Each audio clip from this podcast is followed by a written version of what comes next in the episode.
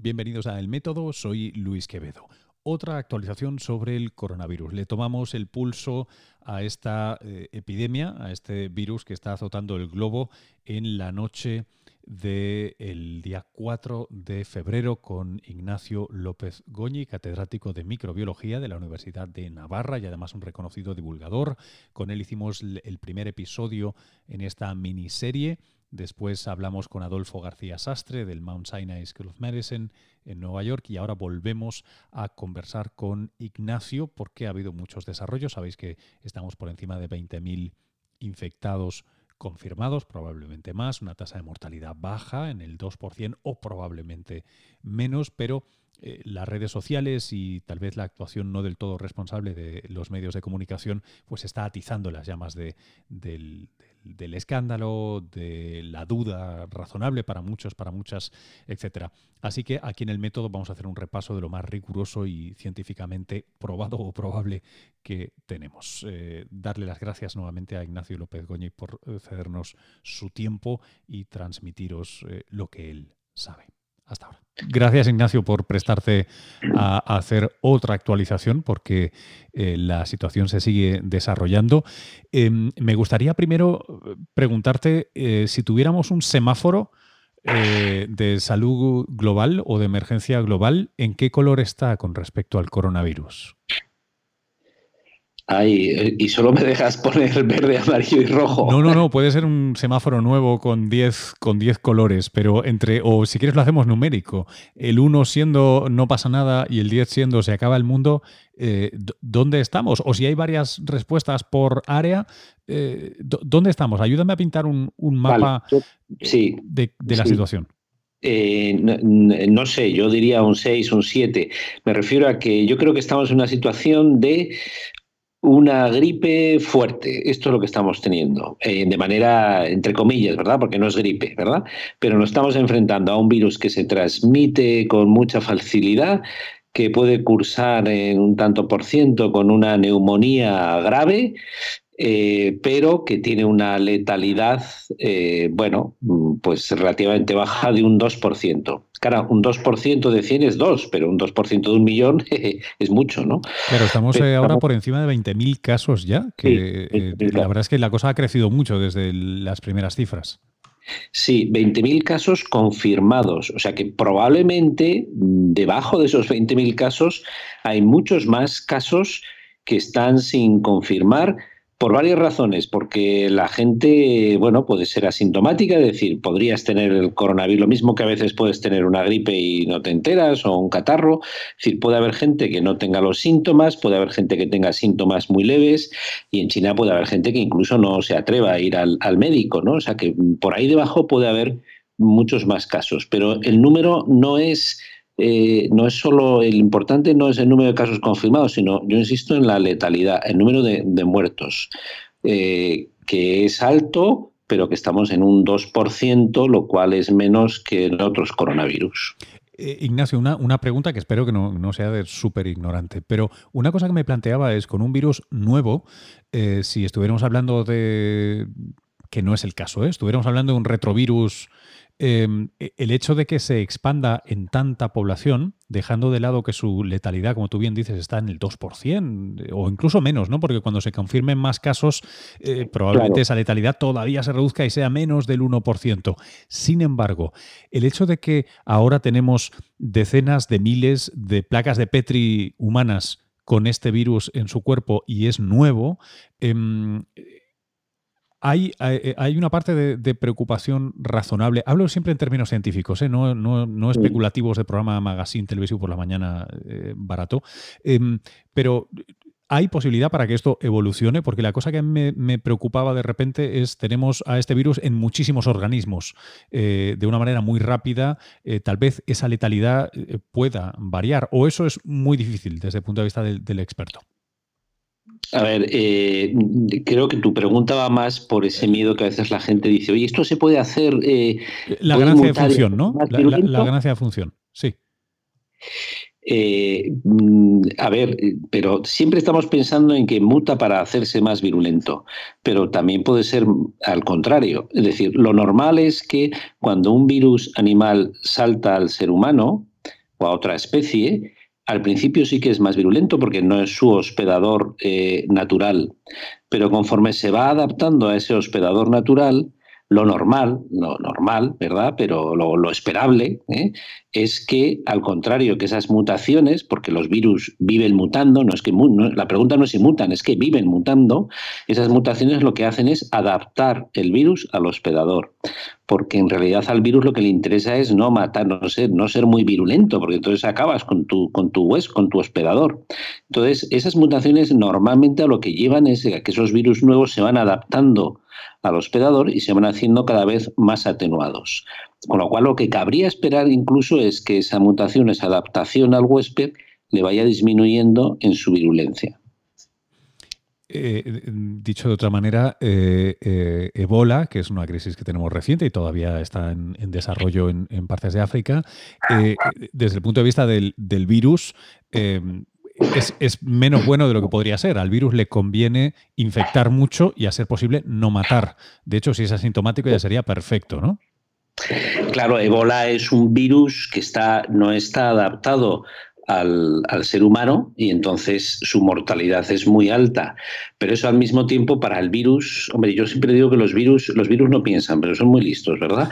Entonces, en ese sentido, ébola es un virus poco adaptado al ser humano, mata enseguida, la mortalidad es muy alta, mata enseguida al huésped, al ser humano, y, digamos, se corta la, transmisión, ¿no? En este caso, los virus respiratorios, como estamos en este caso, son virus que se transmiten muy fácilmente y tienden a que su, su virulencia vaya disminuyendo. Pero bueno, esto todo es, especulación teórica, porque es verdad que no, sabemos, pero es lo que podríamos esperar tal como se comportan este tipo de virus. desde el punto de vista estrictamente científico, ¿qué conocimiento hemos ganado en, la semana y poco que hace que, hablamos por última vez eh, y, cuál sería el deseable. Em, quiero decir, eh, ver la tasa de recuperación de la gente o ver la tasa real de, gravedad, de mortalidad del virus, eh, entender algo sobre sus aspectos genéticos. ¿Qué piezas te gustaría tener para poder entender mejor y en un momento dado planear una respuesta si fuera necesaria? Hombre, eh, el problema que hemos tenido es que, o sea, por una parte está muy bien porque se están publicando, eh, yo creo que en estas pocas semanas se han publicado casi 50 artículos sobre, sobre este virus.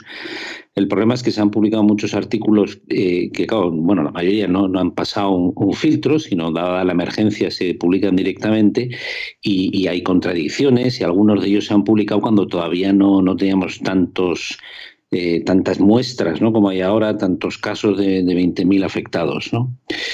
Eh, a ver, eh, a mí me gustaría saber bien, bueno, tenemos los datos, sobre todo, digamos, al principio y al final, número de, diagnosticados y número de muertos. Bueno, pues cuál es el tanto por ciento de gente que está grave, ¿vale? Eh, realmente mm, si está afectando sobre todo a personas eh, mayores con problemas eh, crónicos, que es lo que parecía al principio, también, pero también ha habido algún caso de, de otras edades. Es decir, tener un poquito más de datos de epidemiología, que es difícil porque los datos están, están constantemente llegando, ¿no? Entonces es difícil hacer un estudio pausado, decir, bueno, vamos a ver realmente qué está pasando, ¿no? Los datos generales lo que nos indican es eso, alta transmisibilidad, baja letalidad, ¿no? Eh, lo interesante también sería, porque ya han empezado a hacerse algunos ensayos con algunos antivirales, algunos antivirales genéricos, eh, hacer quizá ensayos clínicos para ver si con esos nuevos antivirales nuevos, algunos han utilizado unos retro eh, inhibidores de la proteasa del VIH, pues realmente si funcionan o no funcionan. tener más datos también de clínica y de, terapias ¿no? que se están ensayando, pero que todavía no sabemos nada. ¿no? Hay un artículo muy interesante que ha salido hoy, realmente sorprendente, que me ha, vamos, me ha parecido muy interesante, y es unos investigadores que lo que proponen han hecho un estudio por eh, una plataforma de inteligencia artificial dedicada a la biomedicina y sabiendo cuál es el receptor del virus y las, los posibles, digamos, mecanismos con los que interacciona en la célula, a través de inteligencia artificial, metiéndole todos los datos, proponen eh, la utilización de un, de un antiviral, de, un, de, un, de, una nueva droga, ¿verdad? Eh, bueno, que está, que está ahí en, la, digamos, en los vasos de datos, ¿verdad? Pero que nunca se ha utilizado para este virus. Y dicen, esta droga debería utilizarse porque por inteligencia artificial, manejando tan cantidad de datos, sospechamos que podría inhibir a, este virus, ¿no? Es decir, es una estrategia que tenemos en el siglo XXI y que a mí me parece fascinante para luchar contra, contra este tipo de, bueno, de nuevas infecciones que hace 10 años con el SARS pues no, no teníamos. ¿no? Yo creo que la ventaja es que tenemos muchas herramientas hoy en día para controlar eh, este tipo de, epidemias. ¿no? Eh, ¿Qué hay de la eh, no sé si lo voy a traducir bien, pero esta colaboración abierta o esta investigación abierta que se hizo, por ejemplo, en el caso de, de, Ebola y creo que ahora se está repitiendo, no sé si perfeccionando, esta idea de que hay muchos laboratorios en el mundo rápidamente haciendo todo lo que pueden y publicando de manera acelerada sus, sus resultados. Sé que no hay el peer review, como tú antes decías, eh, pero, en, el caso, por ejemplo, de, no de Ebola, quería decir de Zika, eh, fue interesante cómo se articularon ¿no? estas, estas colaboraciones. Ahora se está repitiendo el modelo, ¿funciona? ¿Aprendéis algo?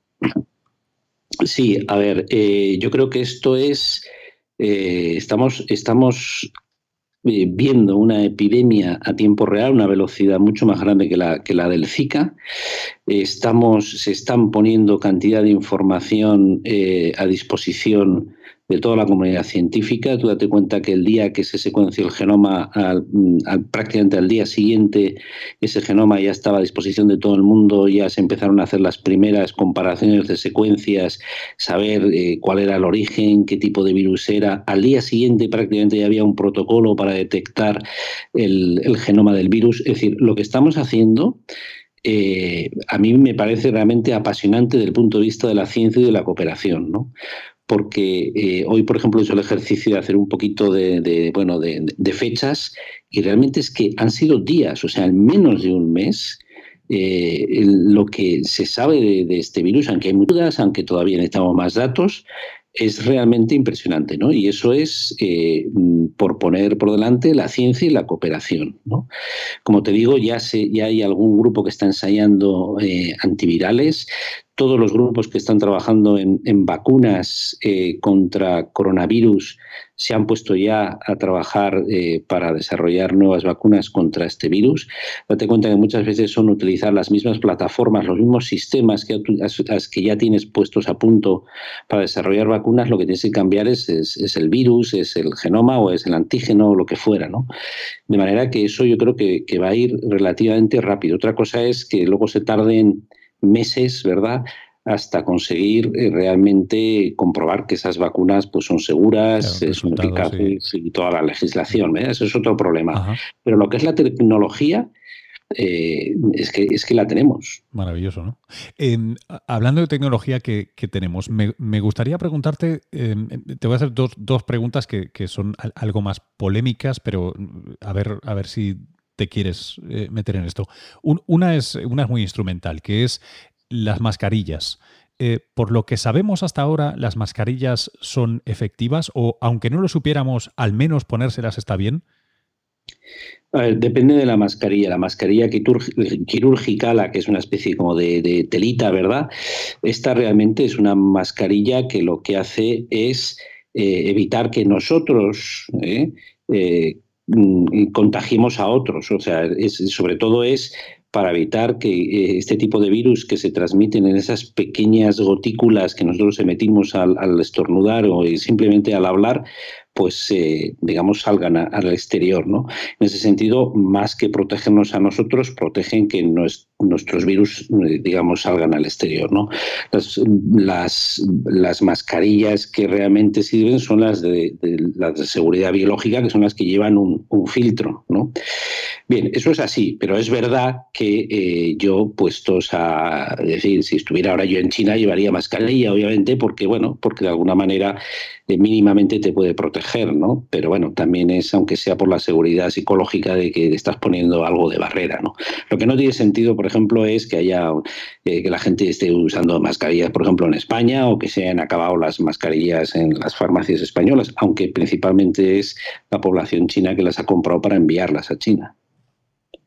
Em, Comunicación pública. Eh, ¿Cómo eh, vives esto como, como experto en el campo aquí en España? Yo particularmente, o sea, mi, intriga es porque me han llegado un sinnúmero de, de vídeos, algunos con mayor o menor valor de producción, algunos emitidos en, en medios de comunicación, Em, que, a mí me preocupan. Eh, ¿Cómo veis vosotros desde, desde el gremio, desde la academia, cómo se está comunicando esto? Y me refiero a gente como yo, gente como televisiones, periódicos. Eh, a ver, pues depende. ¿Eh? yo creo que se le está dando un exceso de información. hay un exceso de información que lo que está creando es, es, se está transmitiendo más rápidamente el miedo que el, virus. Pero bueno, hay que tener en cuenta que es la primera epidemia que estamos viendo también con redes sociales, ¿no? Lo cual quiere decir que el virus no solo se hace viral, sino que también se hacen virales esos, esos vídeos, etcétera, ¿no? Entonces eso está creando realmente un problema de comunicación, ¿no? A mí que en todos los medios mm, eh, todos los días y a todas horas hablando del coronavirus, pues lógicamente eso crea una ansiedad que no es que no, no tendría que ser así, ¿no? Eh, a mí, por ejemplo, me parece que a nivel, digamos, oficial, eh, me parece fantástico cómo se está haciendo a través del ministerio y quien, quien habla, sea el portavoz, sea un, científico y un técnico y está dando en todo momento la información que se tiene y yo creo que en ese, en ese caso no hay ninguna pega. Y en los medios, pues depende. Yo, por ejemplo, mm, eh, te contaré que en un medio, una televisión pública en España, el otro día, pues entrevistaba a una señora que tuvo su niña muy grave hace dos años por un coronavirus, ¿no? Es decir, eso, eh, saltarlo ahora, esa noticia de hace dos años, pues no crea más que alarma, no tiene ningún sentido. Aquel coronavirus que infectó a aquella niña que se puso muy grave en Oviedo no tiene absolutamente nada que ver con esto, ¿no? Entonces, ¿para qué se vuelve otra vez a, bueno, a sacar esa noticia de aquel coronavirus que simplemente era un, catarro pues que le había complicado con una neumonía, ¿no? Por ejemplo, ¿no? O, vídeos que se están viendo en Internet bueno, pues de, gente que se cae por la calle. El otro día, por ejemplo, se veía uno que fue, fue muy viral porque hubo 1, algo, no sé si era 1,3 millones de visualizaciones, un vídeo de unos señores, unos médicos operando y que un médico se cae, ¿no? Y entonces el texto era, operando el coronavirus, eh, uno de los médicos cae absolutamente, inmediatamente, ¿verdad?, al suelo, pues por la virulencia del virus, ¿no? O sea, no tiene ningún sentido, nadie opera un coronavirus, o sea, entonces todo eso al final crea una alarma, una sensación pues que yo creo que es muy preocupante, ¿no? Y los bulos de que si mm, esto es un, un, virus que se ha escapado de un laboratorio de seguridad, que si es terrorismo, que es diseñado. Bueno, pues todo esto yo creo que es, eh, bueno, son bulos que crean mucha, mucha ansiedad y que, que realmente son preocupantes, ¿no? Cuando además a ver, es que cuando hay cosas que no sabes, pues lo mejor es, pues, pues no, no, pues no sabes. Bueno, pues el virus no sabemos, porque también hay gente que dice, no, es que igual los datos no son los, los están engañando y son, bueno, pero eh, es decir, nosotros nos tenemos que basar con los datos oficiales que son los reales, los datos se comprueban, no se critican, y si no tenemos más datos, pues esto es lo que hay, ¿no? Entonces hacer bulos de estos o hacer comentarios de estos a mí me parece que no es, eh, no es, no es la vía, ¿no? Por ejemplo, con el tema del bioterrorismo, que ha sido ingeniería genética para crear un virus, pues sinceramente la naturaleza se basta por ella sola para que aparezcan este tipo de nuevas, nuevas infecciones virales, ¿no? Porque son realmente mutaciones o recombinaciones de virus que es, la naturaleza. No hace falta que nosotros creemos nada en el laboratorio. Bueno, pues eh, esperemos que em, humildemente la gente escuche a programas pues un poquito más serios, como puede ser este, eh, o las comparecencias de, del ministro, de, los, profesionales del, Ministerio de Salud, etcétera, pues la verdad es que han sido mesuradas y, ricas en información, ¿no? Contra, contra las redes sociales y los virales podemos hacer poco, pero sí que es cierto que al menos los medios de comunicación creo que han, cometido algunas irresponsabilidades que, a mí personalmente me han fascinado, como alguien que se gana la vida y lleva tiempo en esto de la televisión.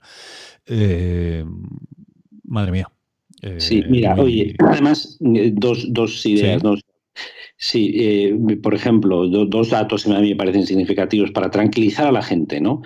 Es decir, yo, eh, el caso que hemos tenido de los alemanes en La Gomera, ¿no? Bueno, pues eso lo que te está demostrando es que el sistema funciona. O sea, tú date cuenta que son unos alemanes que están en Alemania, que están con una persona que viene de China, se infectan y estos alemanes se van de casa rural, de vacaciones a una isla bueno, pues tienes que encontrarlos, se encuentran, se analizan, se tal, es decir, el sistema funciona. ¿Vale? Y entonces todo lo que tiene que darnos es cierta tranquilidad. Y el resto de casos que ha habido de cierta alarma en España, de que, bueno, son casos sospechosos, todos han sido negativos. O sea, el sistema de control eh, está funcionando. ¿no? Y luego, por otra idea, otra idea importante es, a ver, nos tenemos que acostumbrar a este tipo de alarmas y emergencias eh, internacionales. En los últimos 10 años ha habido seis, ¿eh? la gripe, el Zika, el ébola, la polio. hace unos pocos meses, en el 2019, hubo otra que pasó prácticamente desapercibida por ébola en el Congo. ¿no? Entonces tenemos que acostumbrarnos a que vivimos un mundo globalizado y ahora solo son las propiedades del virus que hace que sea transmisible, sino que nosotros nos movemos y nos llevamos los virus. Es decir, que esto yo estoy convencido que acabará pasando, pero lo que tenemos que tener en cuenta es que volverá, o sea, otro virus volverá, otro episodio de estos virus transmisibles, pues volverá. Entonces tenemos que estar preparados con tranquilidad y viendo que el sistema funciona, porque hoy, como he dicho al principio, en cuestión de unos pocos días hemos identificado el patógeno, tenemos el sistema de, de diagnóstico estamos probando antivirales, la gente se ha puesto ya a fabricar, bueno, a preparar vacunas y lo que hay que hacer es, bueno, pues con tranquilidad contener al virus. Me quedo entonces con el diagnóstico de que eh, una de las consecuencias, yo creo que, eh, lógicas de la globalización es que estos nuevos brotes se extienden por todo el planeta, aunque la verdad eh, mirando el mapa ahora mismo del mundo, tampoco es tan grave, se han contenido eh, bastante. No es grave ahora mismo, estamos en torno al 2%, vamos a ver si muy probablemente baje y no tengamos pánico a las mutaciones espontáneas del virus, en principio. Eh, y lo del bioterrorismo y los vídeos virales, por cierto que no hemos hablado del de Pamies, pero ha hecho un vídeo. no tenemos por qué entrar en detalle, pero en fin, tremendo. Eh, sí, sí, sí. Tremendo. Eh, nada, Ignacio, eh, yo creo que lo dejamos aquí. Hasta la próxima, porque seguro que habrá una próxima. Seguro que sí, ¿eh? pero tranquilidad y con mesura iremos, iremos analizando todos esos datos, también sabiendo que los virus son apasionantes y que, bueno, y que cambian y que mutan y que. Pero estamos preparados, ¿no? Yo creo que la buena noticia es esa. Yo creo que estamos haciendo las cosas bien y quizá el problema es que al vivir en un mundo tan globalizado y con tantas redes sociales, pues todo se disemina a una velocidad impresionante, ¿no? Muchas gracias. Muchas gracias a vosotros. Un fuerte abrazo.